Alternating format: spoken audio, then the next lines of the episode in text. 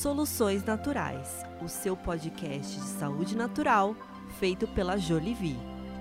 Fernanda de novo sozinha? Não! Acontece que estava em pleno sábado na minha casa quando recebi um telefonema da editora Nívia de Souza falando assim: Doutora Denise de Carvalho, a maior expert em sistema imune que existe, nossa especialista da Jolivie, está aqui comigo. Eu falei: então pare tudo que estiver fazendo, sente com ela nos estúdios da Jolivie e grave uma entrevista para levar até você a verdadeira prevenção contra este vírus e contra qualquer epidemia que possa surgir nos próximos tempos. E você, prefere uma máscara ou prefere um suco de uma raiz potente para ajudar na prevenção?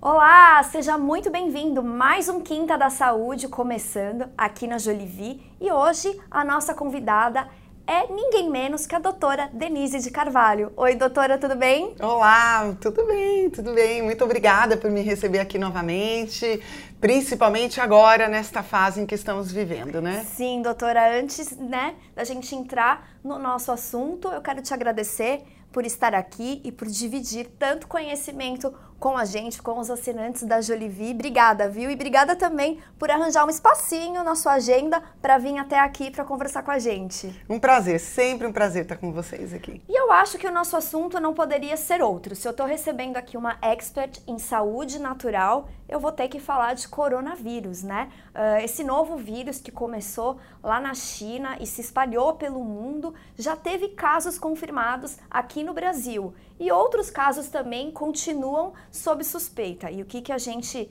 uh, tem? Preocupação. Doutora, essa preocupação do brasileiro com o coronavírus, ela é real, ela é autêntica? É, ela é uma preocupação autêntica, mesmo porque os números sobem todos os dias, né?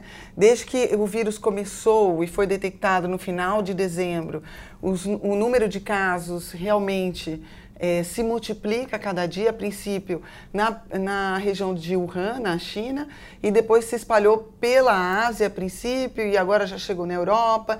E, como eu disse já há um tempo atrás, a gente sabia que locais onde há portos e aeroportos, é, com certeza esse vírus também ia chegar. Então, aqui no Brasil, principalmente em cidades como São Paulo, né, que recebem gente do mundo inteiro diariamente, é, era esperado que uma hora esse vírus ia chegar por aqui. Então, na verdade, é uma preocupação real. Não acho que deve ser uma preocupação a gerar pânico, uhum. mas é uma coisa que a gente tem que levar em conta é, quando a gente está pensando em saúde e, claro, também em saúde pública, né?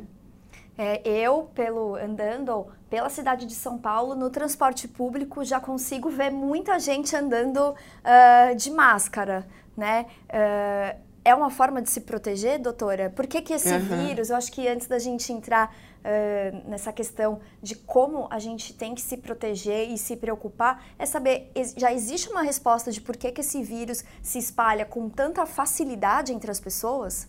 Então, é, na verdade, a máscara ela só é justificada para quem está doente, uhum. para evitar que é, esse vírus seja alastrado pelo ar, porque ele se é, propaga a partir de partículas que vêm na saliva, é, em secreções, né? Pode ser secreções nasais e orais. E, na verdade, quem deveria usar é quem está com a doença para impedir que ele se propague. É, a máscara em si não impede que uma pessoa tenha contato com o vírus. Então, é, é um pouco de pânico, né? Não há realmente uma justificativa para as pessoas andarem com a máscara.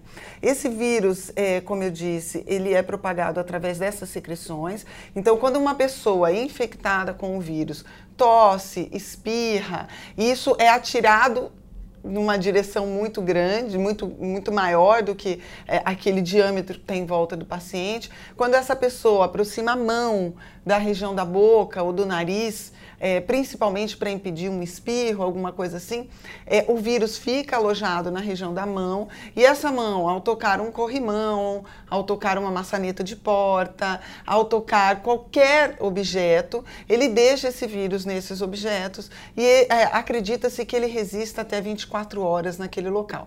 Então, quando você está num metrô, num ônibus, ao pegar na, na haste ali, né, no corrimão, você pode estar pegando num local onde alguém que está com o vírus deixou o vírus por ali. Então não tem nada a ver usar a máscara, porque isso não vai ser evitado com o uso da máscara. Então, é, ele se propaga, você perguntou o porquê que ele se propaga tão rápido, Sim. justamente por isso, né? Porque é muito fácil a gente deixar partículas de saliva, não só quando a gente espirra, quando a gente tosse, em copos, em guardanapos, em talheres. Então, de qualquer forma que você divida alguma coisa que houve exposição à saliva, eu posso estar propagando esse vírus. É, quando a gente pensa agora, por exemplo, em períodos como o carnaval, né? Uhum. Em que há é, locais onde há aglomera aglomerações, né? fora né, os hábitos que as pessoas desenvolvem nessas épocas, Sim. facilita muito a progressão do vírus. E como no carnaval, por exemplo, no Brasil, a gente recebe muitos turistas de fora, também turistas que vêm de regiões onde o vírus realmente já se propagou, por exemplo, Itália, é, a gente já tem que ficar um pouco mais esperto com a chegada desse vírus através ou a partir dessas, dessas pessoas que trazem desses países. Então, realmente, assim, é, a gente passou um perigo muito grande agora no carnaval com a propagação do vírus, né? E, doutora, agora que é oficial que o, o vírus, uh, o coronavírus está no Brasil, existe uh, alguma forma que o brasileiro pode se proteger? Por onde ele deve começar para aumentar né, essa questão? Acho que é, é tudo uma questão de imunidade. Né? Exatamente. Né? No entanto, que o vírus, o que a gente tem tido de relato, é, dos países que já estão com muitos casos, portanto, tem uma experiência maior, né? Uhum. Na, tanto no contágio quanto na progressão da doença, como a China, é que o vírus ele atinge pessoas que realmente têm uma imunidade um pouco mais frágil e especificamente pacientes com da terceira idade. Né, que já tem problemas imunitários, né, a gente sabe que a pessoa idosa desenvolve um processo inflamatório crônico, que a gente chama de inflammaging, né, a inflamação que vem com o envelhecimento. Então já tem um sistema imune extremamente estimulado por esse processo de inflammaging, e aí chega um vírus, né, e essa pessoa teria que lidar com esse vírus. Então, o grande problema é como está o sistema imunológico da pessoa que tem contato com o vírus.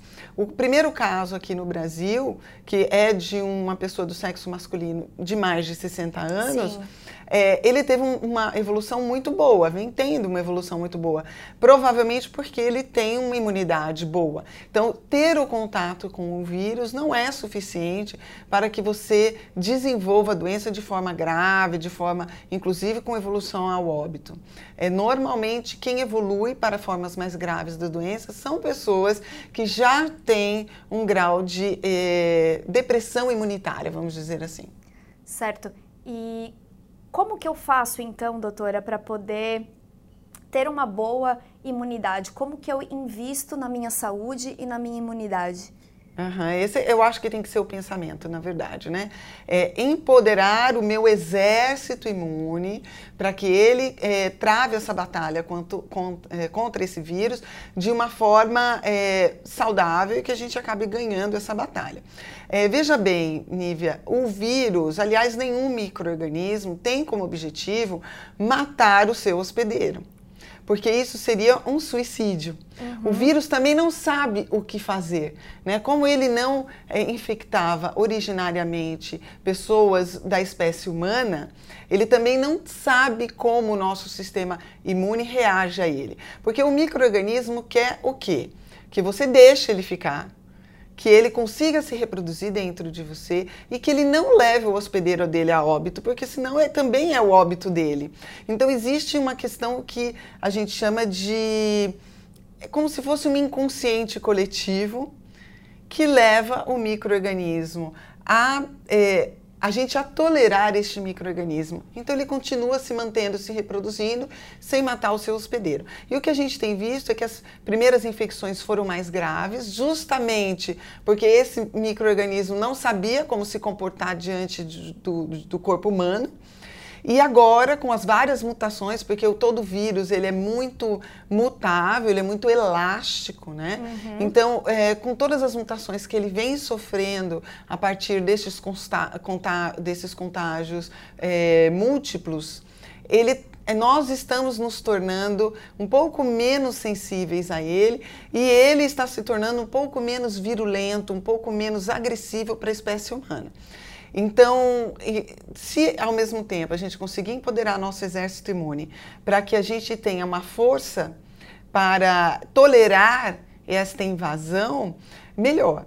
Então, o que a gente teria que fazer agora, nesse momento, já que o contágio é um pouco complicado da gente impedir que ele aconteça devido é, às grandes variáveis né, que existem durante esse processo, que fica difícil da gente controlar em cidades né, do tamanho uhum. que a gente vive. Então, a gente deveria, na verdade, se preparar para a guerra. Né? Então, se preparar para a guerra seria empoderar esse sistema imune. E aí, para fazer isso, a gente tem muitas formas de fazer isso. E eu acho que tem um, um órgão principal que você gosta muito de falar dele, que exerce um, um, um, papel chave aí nessa questão da imunidade, né, doutora? Sim, os intestinos, né? Os intestinos são importantes nesse processo porque 80% do sistema imune reside nos intestinos. Por quê? Porque os intestinos são como se fosse uma grande fronteira.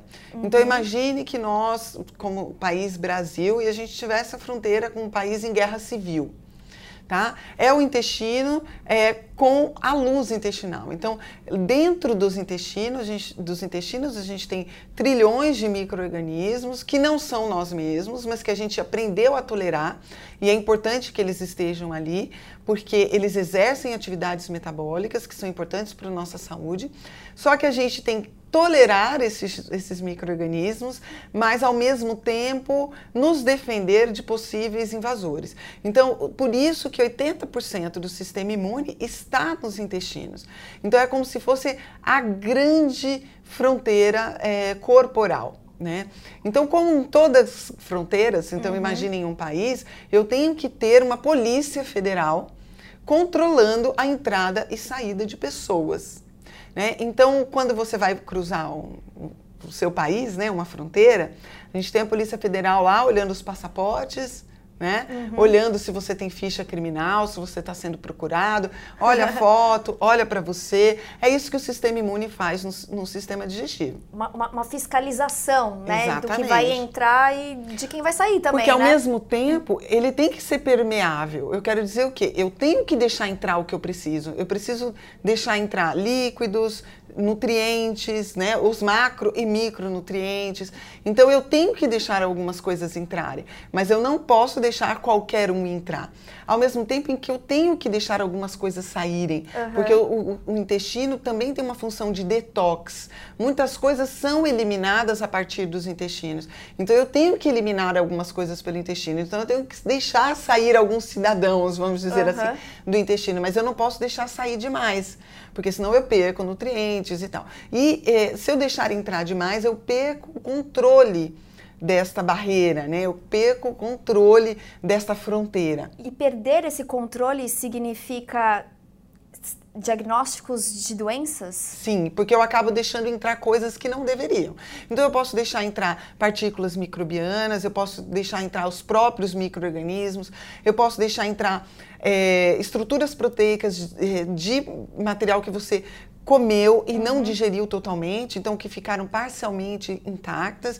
E isso não é para gente deixar entrar nutrientes dessa forma, porque eu também ativo respostas é, imunológicas, porque uhum. são estruturas muito grandes. Então, toda vez que a minha barreira intestinal está comprometida, eu tenho um aumento da possibilidade de processos inflamatórios crônicos, eu aumento a possibilidade principalmente de doenças autoimunes. Então, grande parte das doenças autoimunes cursam com o aumento dessa permeabilidade intestinal. Então, é uma falha no controle da fronteira. É como se a Polícia Federal perdesse alguns dos seus agentes, vamos uhum. dizer assim, e acabasse deixando passar pessoas sem olhar o passaporte delas. Então, os idosos têm um aumento desta permeabilidade. É como se alguns, é, vamos um, dizer é um assim, aumento natural. Sim, é como se alguns funcionários da Polícia Federal fossem se aposentando e eu não tenho pessoas para colocar no lugar. Então, é, vai ficando um sistema de controle mais frágil. E aí, é, eu acabo recrutando é, soldados ou agentes da Polícia Federal que são mais inexperientes. E esses agentes mais inexperientes, eles são mais reativos. Então, qualquer coisa que entra, ele começa a ficar assustado e reage. Então, o que, que acontece? Eu fico com o sistema imune hiperreativo, ao mesmo tempo deixando entrar coisas que não deveria nesta fronteira intestinal. Então, aquilo vira uma zona de estresse e o meu sistema imune fica muito preocupado com aquela região. E aí, outras coisas que ele deveria combater, ele não combate. E aí vem um vírus que pode entrar pela via respiratória, minha árvore respiratória uhum também tem muito sistema imune, mas não como o sistema digestivo. E aí eu acabo deixando esse vírus entrar e tomar conta de um espaço que não deveria tomar, porque eu estou, na verdade, preocupado com a minha fronteira intestinal. Então, isso é comum nos idosos, além do aumento aí do resgate, na verdade, da ação de células é, um pouco mais é, imaturas e um pouco mais frágeis neste processo. Então, são células que elas têm um pouco mais de dificuldade de combater um, um, vírus dessa magnitude. Então é por isso que os idosos eles têm muito mais é, suscetibilidade a processos mais graves quando em contato com o coronavírus e na verdade não é só com o coronavírus, né? Com qualquer tipo de infecção, o idoso é muito mais frágil nesse processo. Certo, doutor. E quais seriam as recomendações que você pode dar para quem está nos assistindo para poder fortalecer a Polícia Federal do, do, do Intestino. Eu adorei essa metáfora que você deu. Eu acho que fica mais fácil para as pessoas fica, entenderem, né? Fica. Na verdade, é como os intestinos é, são a, os locais onde todos os dias, três, quatro, cinco vezes ao dia, passam alimentos por ali, que são é, partículas estranhas a nós, né? Porque elas vêm do meio externo, e com elas também vêm micro-organismos. Não pensem vocês que comem em restaurante por quilo, que aquela comida é estéreo, né? Ainda mais exposta ao ar, até a própria microbiota do ar começa a usar aquela proteína, aquele carboidrato, aquela gordura como fonte de alimento para ela própria, e aí ela acaba se instalando naquilo. Então, se você vai num restaurante, quanto mais tempo aquela comida ficar exposta, né, maior a chance daquilo ter micro-organismos. Então, é, é importante que você, a primeira coisa que você deveria tomar cuidado é com o que você come, né? Então, a forma como você come e o que você come. A forma, eu quero dizer, se você puder o máximo possível, cozinhar o seu alimento no mesmo dia, ter menos exposição ao ar, menos exposição à luz, é, menos pessoas manipulando aquele alimento, né? É melhor. E outra coisa, alimentos em que você, você sabe que tem uma digestibilidade melhor, que são alimentos mais fáceis do seu sistema digestivo reconhecer como alimento. Então, é comida. Então, comer é, comida do dia a dia, comida natural, frutas, verduras, legumes, carnes, é, coisas menos que estejam em embalagens e mais que sejam descascadas, por exemplo, né?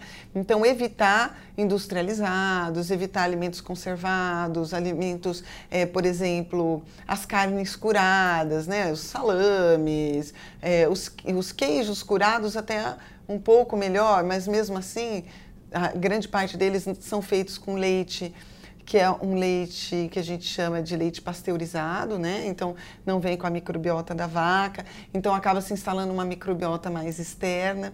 Então depende do funcionário que manipulou aquele queijo, de como foi embalado esse queijo, como ele foi mantido sob refrigeração. Então tem uma série de questões. Se você puder comer a comida que você faz em casa, levar sua própria comida para o trabalho, isso é sempre o ideal. Né? Evitar aglomerações né, em que hajam muitas pessoas é, respirando ao mesmo tempo. Óbvio que as pessoas têm que ir trabalhar, então vão pegar um metrô, vão pegar um ônibus.